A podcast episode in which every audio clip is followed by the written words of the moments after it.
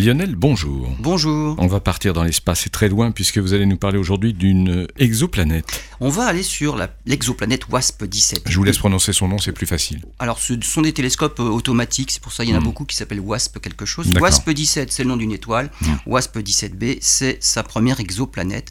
Alors, elle se trouve à 1300 années-lumière de la Terre dans la constellation du Scorpion. Elle a été découverte en 2009 et c'est une planète de type Jupiter chaud. Elle est deux fois plus grande que Jupiter. Pourtant, elle est la moitié moins massive et sa température avoisine les 1500 degrés.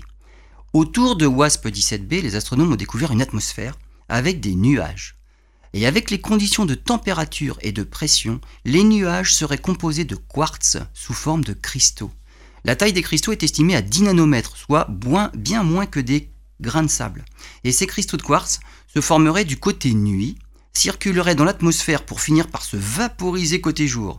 Et ce phénomène atmosphérique intrigant fait partie de la longue liste de ce que devra étudier le tout nouveau télescope spatial James Webb.